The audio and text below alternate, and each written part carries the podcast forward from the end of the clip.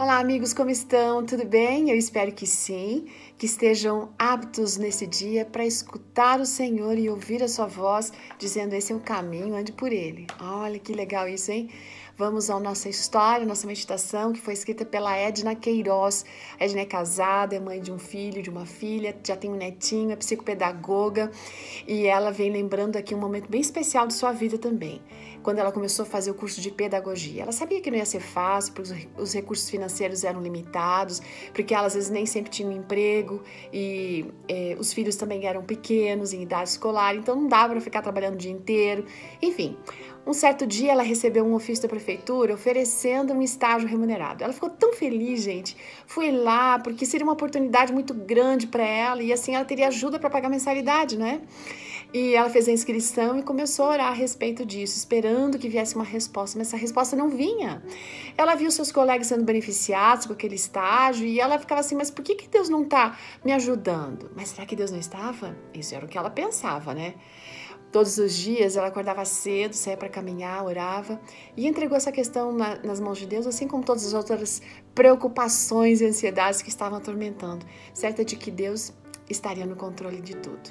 Bom, ela não imaginava realmente que alguma coisa muito legal ia acontecer. Ela estava uma tarde lavando a louça quando ela escutou uma voz dizendo assim: vá à prefeitura agora. Aí ela olhou para o relógio, mas era quatro da tarde. Ela pensou assim: não, mas agora está muito tarde para ir à prefeitura. Aí ela foi e continuou a lavar a louça. Mas de novo, aquela voz veio e disse: vá à prefeitura agora. E veio pela uma terceira vez. E na terceira vez ela ficou pensando: será que Deus está falando comigo? Aí ela parou de ter dúvidas, gente, porque sim, era Deus conversando com ela. Então ela pediu para o seu esposo que acompanhasse e ele falou a mesma coisa: olha. Você não acha que tá tarde? Eu acho que eles não vão atender você, não. Aí ela falou assim: não, mas eu tenho que ir agora, eu preciso nesse momento. Aí, quando ela chegou lá, ela se apresentou à secretária e um funcionário próximo escutou o nome dela e já foi dizendo: Olha, pode entrar aqui.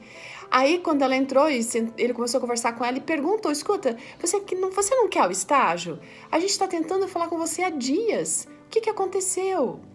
A Edna, gente, ela viu a lista das pessoas que tinham sido chamadas ali na mesa do, daquele, daquela pessoa e viu que o nome dela estava sublinhado e percebeu que o telefone não tinha sido atualizado. Por isso eles não conseguiram falar com ela.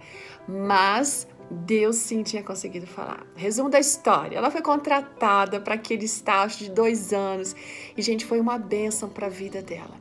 Ela sempre se lembra desse momento como uma experiência incrível, não é? E faz ela e nós pensarmos quantas vezes a gente perde bênçãos porque a gente não ouve a voz de Deus. A gente deveria orar, sabe, pedindo para que o Senhor nos desse sensibilidade para escutá-lo e para a gente ficar atento, atenta para obedecer, para seguir em frente, para atuar, para servir a Deus, que realmente está interessado em nos orientar a cada passo da nossa caminhada. Que o Senhor nesse, nesse dia possa se manifestar a você. Quem sabe Ele vai se comunicar de uma forma diferenciada e que você possa ter ouvidos para responder de uma forma adequada aquilo que Ele lhe fala. Mas passe tempo, é preciso passar tempo de Deus é, tempo com Deus, para que a gente consiga observar a sua voz. Fique com esse texto maravilhoso que ela escolheu, que está em Isaías capítulo 30, verso 21, que diz o seguinte: Quer você se volte para a direita, quer para a esquerda, uma voz atrás de você lhe dirá: Este é o caminho, siga-o. Que Deus abençoe e até amanhã. Tchau!